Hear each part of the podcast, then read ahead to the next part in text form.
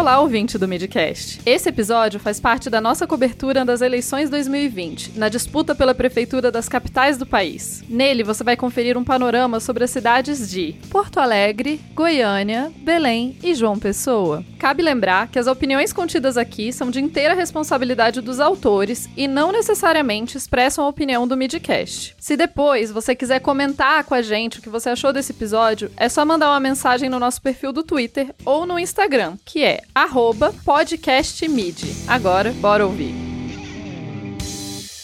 Fala galera, tudo bem? Se você já acompanha o Midcast e ouviu o boletim do primeiro turno, já deve me conhecer. Mas se chegou aqui agora, deixa eu me apresentar. Eu sou Adi Ferrer, jornalista especialista em relações internacionais e faço parte da bancada do Midcast Política. E agora também tenho meu próprio podcast aqui no feed, o Ad News. Mas hoje eu vou resumir para vocês a loucura do primeiro turno em Porto Alegre e contar um pouco sobre as surpresas para o segundo turno. Como eu disse no primeiro boletim, as eleições municipais são decididas no último segundo, e Porto Alegre foi bem isso. No dia do lançamento do boletim do primeiro turno, o Tribunal Regional do Rio Grande do Sul indeferiu a candidatura do vice na chapa de José Fortunati, do PTB. Segundo os desembargadores, André Cecchini não cumpriu os prazos legais de filiação ao Partido Patriotas. Então, no dia 11, Fortunati anunciou a retirada de sua candidatura. Fortunati aparecia nas pesquisas disputando a segunda vaga para o segundo turno com Sebastião Melo do MDB. Manuela Dávila, do PCdoB,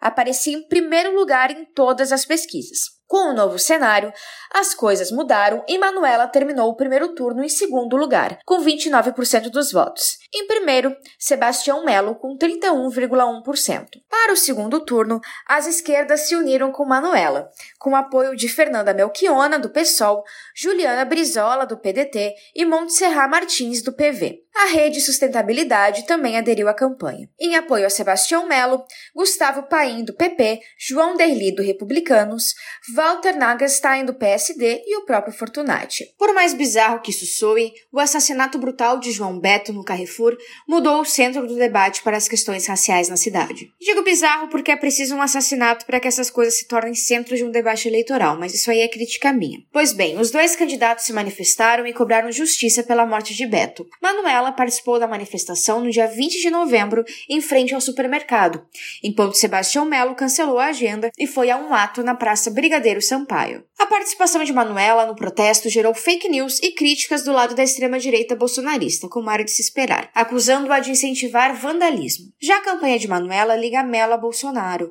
já que os candidatos bolsonaristas o apoiam, e chama a campanha de racista. Sebastião Melo disse hoje, 25 de novembro, que iria a polícia denunciar Manuela. Um dos argumentos da esquerdista é um comentário de Walter Nagenstein, que apoia Melo, indignado com o resultado das eleições, criticando os vereadores eleitos do PSOL por serem, abre aspas, muitos deles jovens, negros, sem nenhuma tradição política, fecha aspas. Bom, a pesquisa do segundo turno do Ibope foi realizada entre os dias 22 e 24 de novembro e mostra Sebastião Melo na frente com 54% dos votos válidos, contra 46% de Manuela Dávila. E a esquerdista tem apostado bastante nas redes sociais e já até jogou Among Us com Felipe Neto, mas vai enfrentar uma pedreira. A pesquisa ouviu 805 eleitores e tem margem de erro de 3 pontos percentuais para mais ou para menos. Foi encomendada pela RBS TV, afiliada da Rede Globo aqui no Sul, e está registrada na Justiça Eleitoral do Rio Grande do Sul sob o número 03118-2020.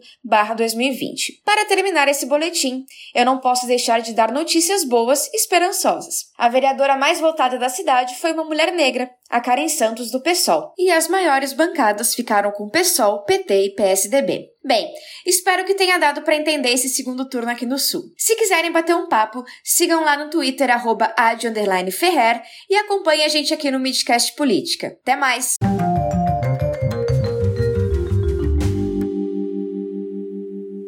Oi, gente, aqui quem fala é Bárbara Falcão, sou jornalista, falo de Goiânia. Estive aqui no Midcast no primeiro turno para falar um pouquinho das eleições e agora volto para falar sobre a situação do segundo turno aqui na capital. Nós temos aqui no segundo turno Maguito Vilela, do MDB, que teve 36,03% dos votos, e Vanderlan Cardoso, do PSD, com 24,67% dos votos.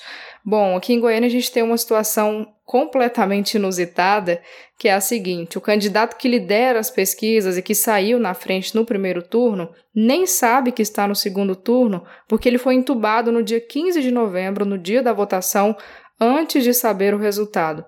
Ele está internado há um mês com Covid-19, atualmente está sendo tratado no Hospital Albert Einstein, em São Paulo, e hoje, eu estou gravando esse boletim na noite de terça-feira, dia 24, ele se submeteu a um procedimento de traqueostomia devido ao longo tempo de intubação. Geralmente, a traqueostomia é um artifício usado pelos médicos para tentar tirar o paciente dessa intubação, dessa sedação. Além da tráqueo, ele também está sendo submetido à hemodiálise e está fazendo uso de ECMO, que é um aparelho que funciona como um coração e um pulmão artificial, fazendo a circulação e a oxigenação do sangue de forma artificial. Bom, tudo isso só para dizer que o estado de saúde de Maguito Vilela é gravíssimo, mas ainda assim ele continua liderando as pesquisas de intenção de votos. A pesquisa SERPES, divulgada essa semana aqui em Goiânia, que é a maior pesquisa de intenções junto aí com o IBOP, mostra que Maguito Vilela lidera as intenções de voto com 43,9%, enquanto Vanderlan tem 29,3%. E aí é importante a gente olhar para as razões né, dessa consolidação do candidato, mesmo na situação em que ele se encontra. E um dos motivos é que ele herdou mais votos da terceira colocada nas eleições, que foi a petista delegada Adriana Corse, 40% dos eleitores de Adriana disseram que vão votar em Maguito Vilela e o partido dela, o PT, não declarou apoio oficial a nenhum candidato, mas disse que desaconselhava os eleitores a votarem em Vanderlan Cardoso, que é o adversário de Maguito.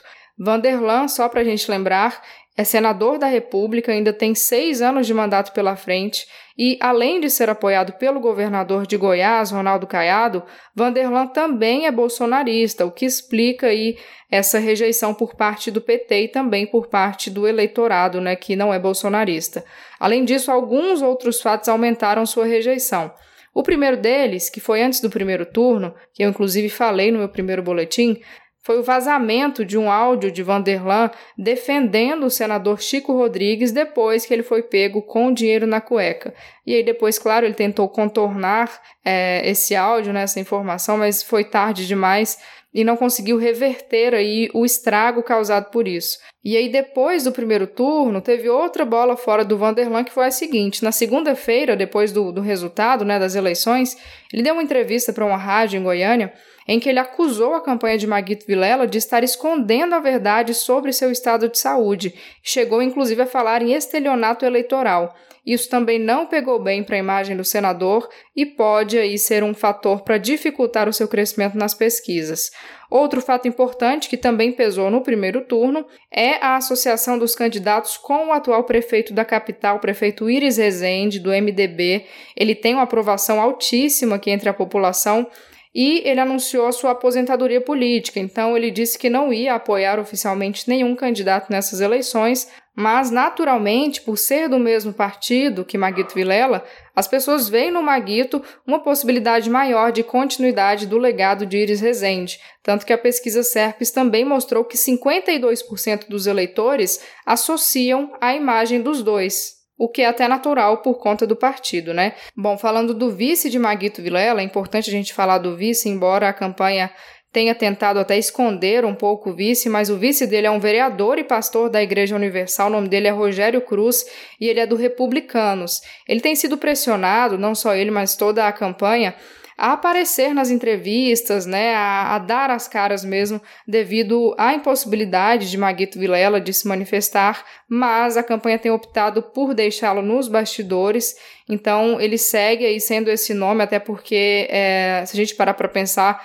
é um nome muito nichado, né, nichado, é, é um pouco restrito a, aos fiéis da Igreja Universal. Então, ele segue sendo um pouco escondido pela campanha, né? E só relembrando, o Maguito tem uma extensa carreira política em Goiás, ele foi vereador, deputado estadual, deputado federal, senador, governador e vice-governador, então ele já é assim bem conhecido dos goianos, embora há muito tempo ele não dispute eleições na capital. Já Vanderlan Cardoso, que tem como vice o ex-senador Wilder Moraes do PSC, tem uma carreira mais curta na política e o cargo mais relevante que ele já ocupou é justamente esse que ele ocupa agora como senador da República. Em relação aos indecisos, 15% dos entrevistados disseram que ainda não decidiram em quem votar e aí, para ganhar as eleições, para conseguir virar, Vanderlan teria que conquistar quase a totalidade de votos desses indecisos, o que é uma tarefa bem difícil, já que a rejeição dele é de quase 20% do eleitorado.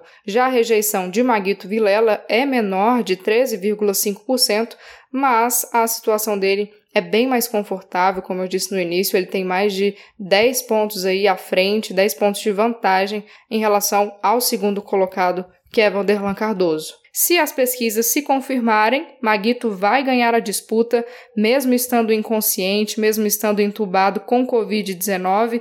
E a gente segue, claro, acompanhando né, essa situação inusitada, esse cenário eleitoral aqui em Goiânia, como tudo isso vai se desenrolar, se Maguito realmente ganhar, né, nós vamos acompanhar aí de perto a sua recuperação, que também não é uma recuperação rápida, mas claro, a gente torce para que tudo corra bem. Se você quiser trocar uma ideia comigo nas redes sociais, a minha arroba no Twitter é Mendes Falcão e no Instagram meu perfil é BM Falcão. Aproveito para agradecer toda a equipe do Midcast pela confiança, pelo convite. Foi uma experiência incrível e deixo aí meu abraço para todo mundo. Obrigada.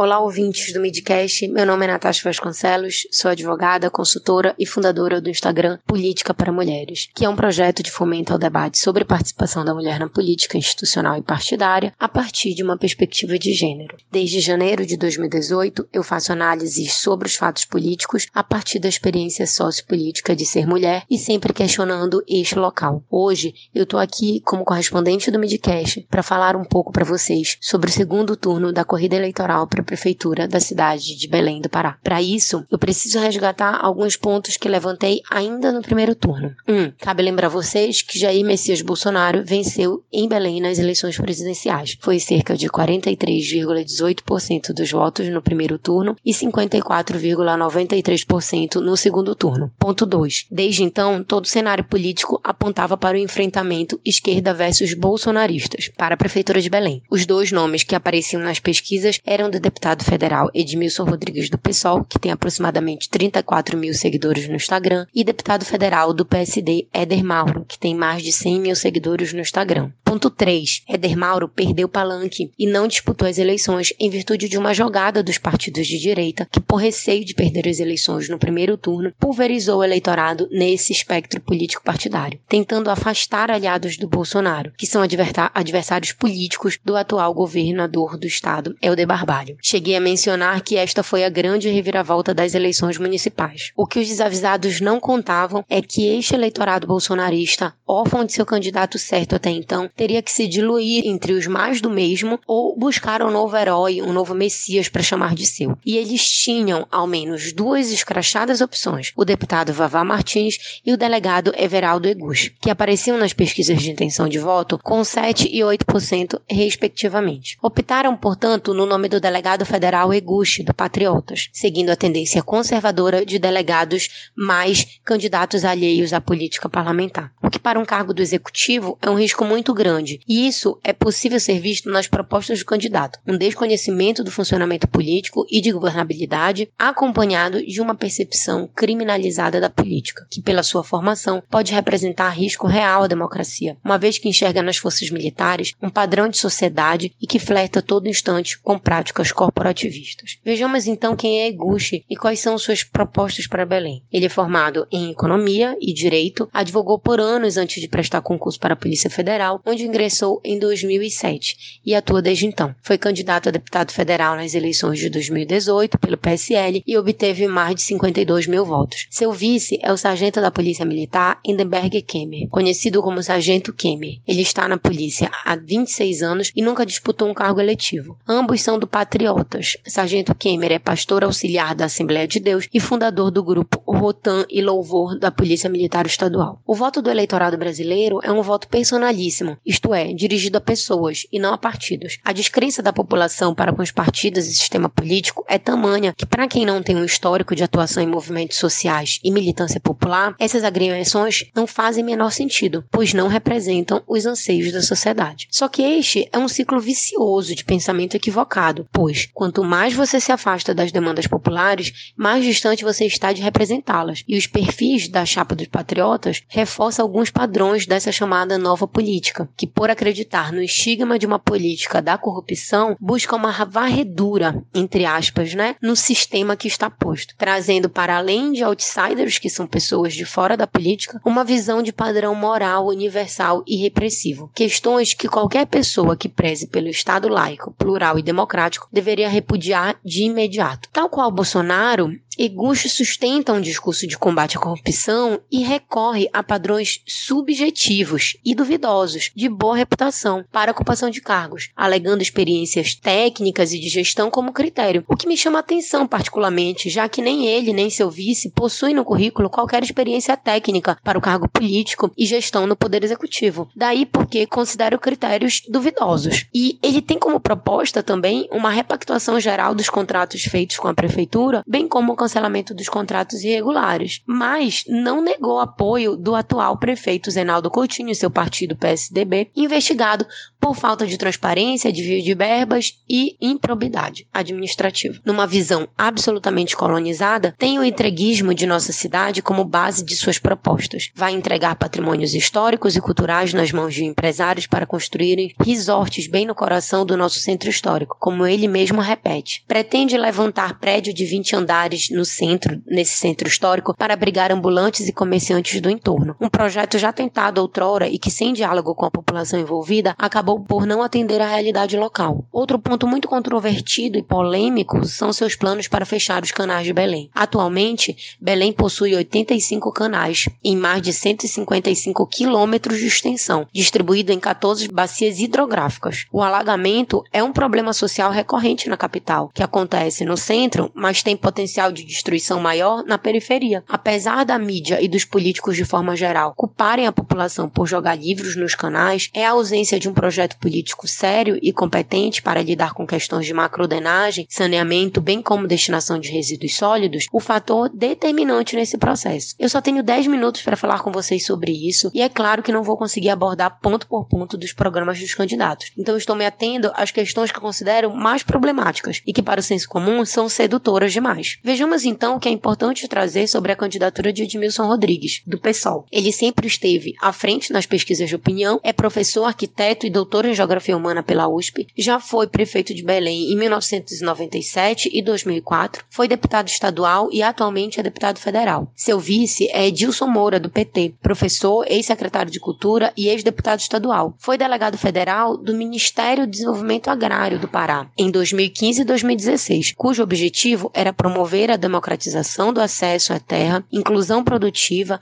ampliação de renda da agricultura familiar e a paz no campo. Aliás, o direito de moradia e o acesso à terra é uma bandeira levantada por ele desde a década de 80. A coligação Frente Belém de Novas Ideias tem um programa de governo direcionado para ampliação de projetos voltados para o atendimento das comunidades. Está muito mais focado em aumentar os serviços de atendimento básico à população do que a construção de obras. Eu gostaria de destacar aqui o trabalho de duas profissionais que, após estudarem os dois programas tornaram públicas as suas análises, facilitando o debate político. Algo que, aliás, cabia aos dois candidatos em debate realizado no último dia 19, mas que infelizmente nenhum deles conseguiu fazer com habilidade e competência. Espero que o próximo seja diferente. Vamos às análises. A jornalista Flávia Ribeiro, arroba negra, underline amazônida no Instagram, que é consultora de equidade de gênero e raça, arroba denegrir consultoria, contabilizou menções através de palavras-chave dos programas e o resultado foi o seguinte 20. O termo mulheres aparece no programa do Edmilson 16 vezes, no do Eguchi apenas duas. Negras e negros, cinco vezes no Edmilson e nenhuma no Eguchi. LGBTQI+,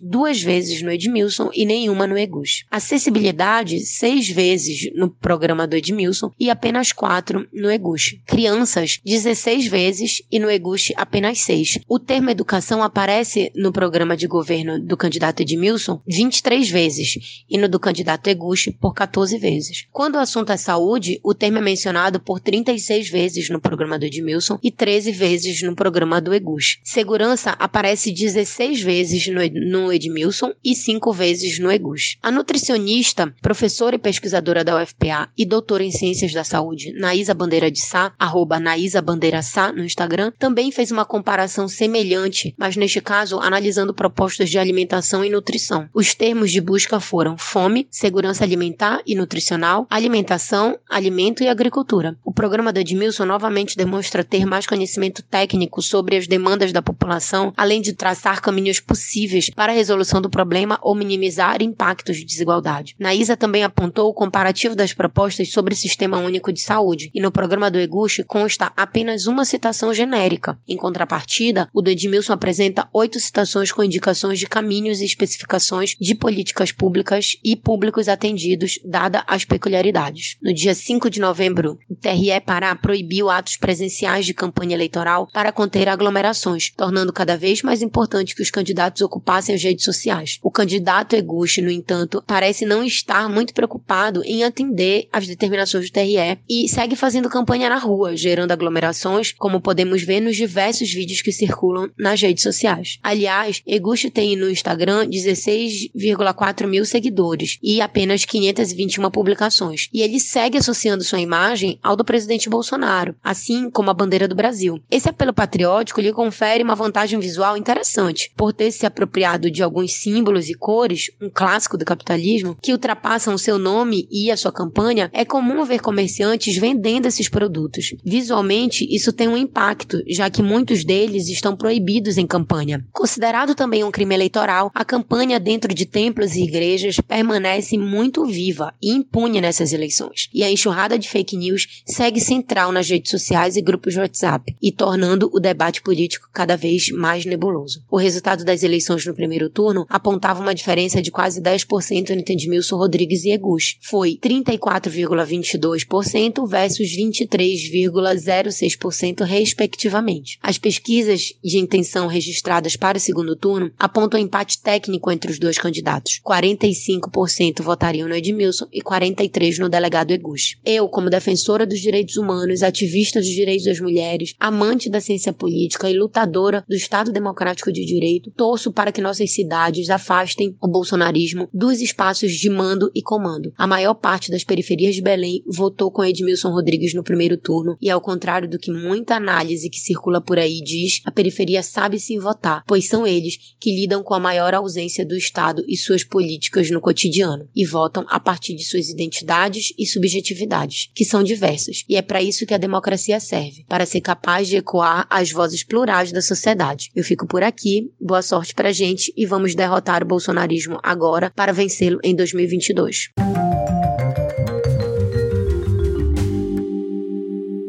E aí galera, estou eu aqui de novo, Raoni Aguiar, falando mais uma vez do extremo oriental das Américas, essa capital da Paraíba, a nossa amada e querida João Pessoa. Vim aqui novamente, gente, porque nossa capital vai ao segundo turno, né, nas eleições, e aí vou fazer aquele apurado do primeiro turno e uma projeção aqui para o segundo. Bora lá? Olha só, o primeiro turno foi tudo o que a gente mais temia. E por que eu falo isso? É para vocês entenderem, eu vou fazer primeiro um balanço dos vereadores é, que foram eleitos. Olha só, a nossa Câmara ela possui 27 cadeiras. Destas 27 2007, apenas um candidato de esquerda logrou êxito nas urnas, Marcos Henriques do PT. Todo o restante são candidatos de direita ou centro-direita, consagrando aí o conservadorismo na nossa capital. Outro dado importante que eu trago aqui para falar sobre representatividade é que desses 27, apenas uma pessoa é mulher. E terrivelmente, ela é vereadora já, né? Foi reeleita. Foi a vereadora que chamou em uma sessão recente a cantora Ludmilla de criminosa porque ela canta o gênero funk. Ela, para vocês verem como ela é bem conservadora. É a mesma coisa de que as mulheres não terem uma representatividade.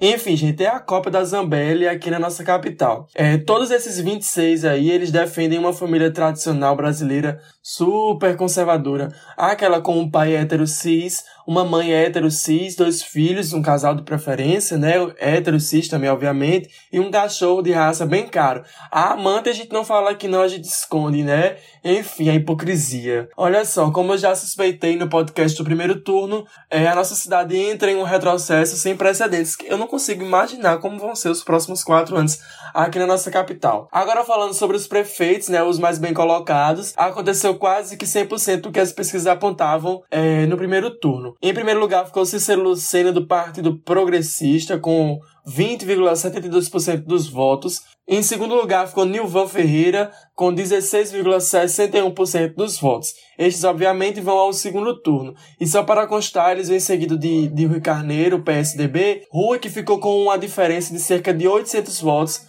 para o segundo colocado, Nilvan Ferreira. E olha só, gente, durante a apuração, o sistema TSE deu aquela travada, né? Vocês lembram? E aí, Rui estava em segundo e a gente achou que era ele quem iria para o segundo turno. Mas aí, no final, teve a reviravolta e Nilvan passou com a média de 800 votos é de diferença. Em quarto lugar ficou o deputado delegado Valber Vigolino, patriota, seguido de Edilma Freire, do PV, que era candidata do atual prefeito, e em sexto lugar o nosso único candidato de esquerda, Ricardo Coutinho, do PSB. Aqui eu queria fazer uma ressalva para o TSE, gente, porque é o seguinte, é, em meados de agosto, setembro mais ou menos, o TSE pegou o processo de Cícero Lucena, né? Cícero era um candidato inelegível, e aí o TSE foi lá, julgou e tornou ele elegível para poder concorrer. E aí, faltando quatro dias para a eleição, gente faltando quatro dias para o pleito, o TSE, toma aqui sem fazer nada, né? Vamos fazer alguma coisinha. Pegou um processo de Ricardo Coutinho de 2014, que os Cunha movia contra Ricardo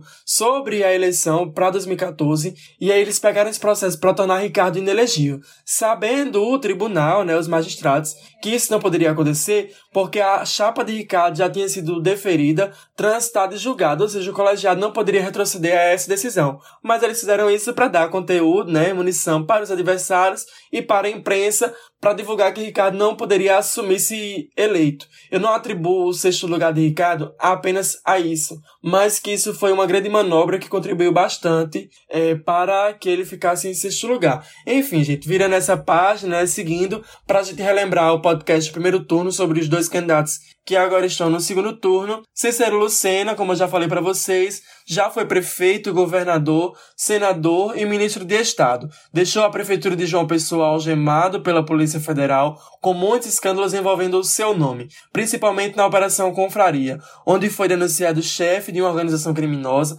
com desvio em torno de 13 milhões de reais. Até hoje esse dinheiro não apareceu, minha gente. E eu falei para vocês de Sorrisal no outro podcast, né? Agora eu vou apresentar para vocês a Torre de. São casas para moradia popular construídas na gestão de Cícero. Eram casas, gente, de primeiro andar, para vocês entenderem. E a família que morava no primeiro andar, quando eles davam descarga, os dejetos, eles caíam dentro da casa do térreo. Não tinha tubulação. E aí eu tenho nem comentários para essa situação, né? Enfim, a dignidade dessas pessoas aí. E o outro candidato é Nilvan Ferreira, do MDB, radialista e apresentador da TV do Bispo de Macedo.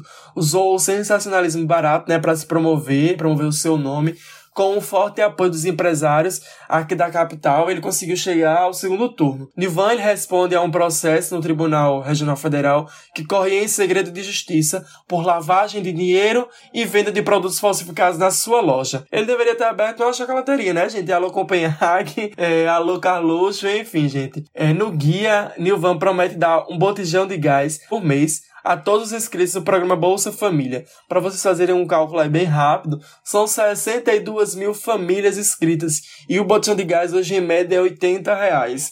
Assim como ele também promete dar 15 mil reais de crédito aos microempresários aqui da capital para sair da crise da pandemia do coronavírus.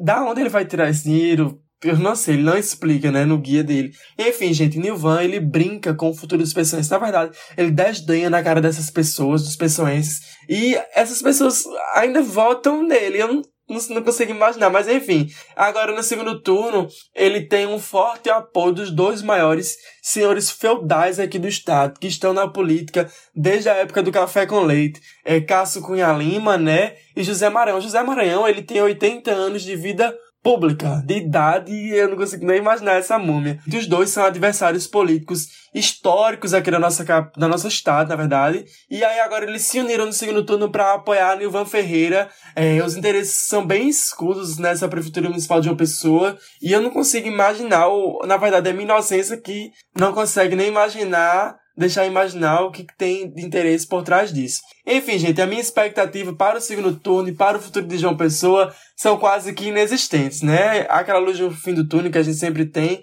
mas bem distante. É, a gente tem uma Câmara bem conservadora, na verdade é a Câmara mais conservadora do país, depois desse pleito, um levantamento que o João fez, e os dois candidatos do segundo turno que são bem conservadores, né? Um é declarado bolsonarista, o outro é centro-direita, não fala, né, sobre o, a, o pensamento alinhado a Bolsonaro, mas a gente sabe que é esse caminho, e é triste para o pessoense que precisa de políticas públicas efetivas, né? E olha só, de acordo com as pesquisas eleitorais, Cícero deve ganhar essa corrida eleitoral. Ele saiu na frente de todas as pesquisas registradas até agora no TRE, é, com uma margem considerável aí de 8 a 10%. E ao tempo que grava esse podcast aqui, saiu agora recentemente é uma pesquisa Ibope declarando Cícero é, eleito, né, prefeito da capital, com 44% dos votos, seguido de Nilvan Ferreira, com 36%. E aí uma margem de 20 mais ou menos por cento é, brancos e nulos, que foi o que aconteceu no primeiro turno e eu acho que vai se repetir no segundo, porque muitas pessoas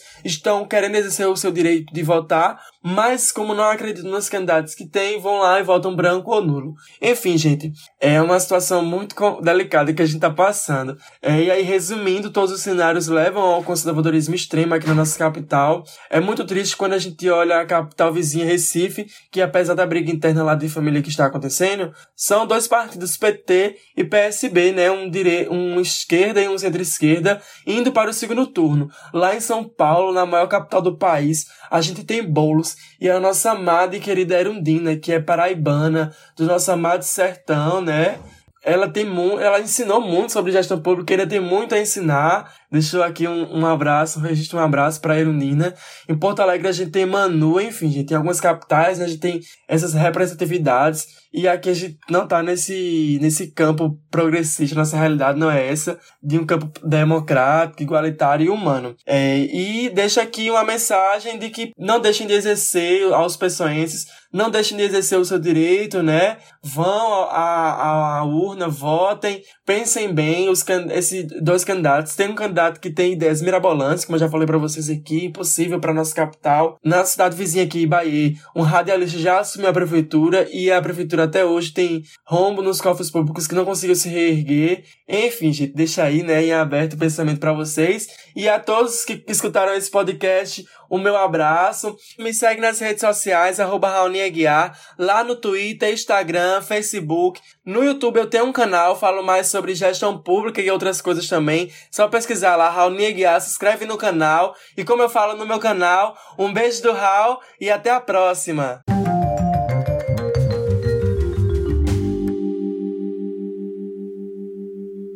No Boletim de Goiânia, foi referenciada a pesquisa divulgada pelo SERPES em 23 de novembro, que foi encomendada pelo jornal O Popular e ouviu 601 eleitores em Goiânia no dia 17 de novembro. O levantamento tem nível de confiança de 95%, com margem de erro de 4 pontos percentuais para mais ou para menos. O número de identificação na Justiça Eleitoral é o GO 07739-2020. No Boletim de Belém, foi referenciada a pesquisa divulgada pelo IBOP em 21 de novembro, encomendada pela TV Liberal, que ouviu 602 eleitores entre os dias 18 e 20 de novembro. Possui nível de confiança de 95%, com margem de erro de 4 pontos percentuais para mais ou para menos. O número de identificação na Justiça Eleitoral é o PA 08277-2020. No Boletim de João Pessoa, foi referenciada a pesquisa divulgada pelo IBOP em 24 de novembro, encomendada pela TV Cabo Branco, que entrevistou 602 pessoas em João Pessoa entre os dias 22 e 24 de novembro. possui nível de confiança de 95% e margem de erro de 4 pontos percentuais para mais ou para menos. O número de identificação na Justiça Eleitoral é o PB 09276-2020.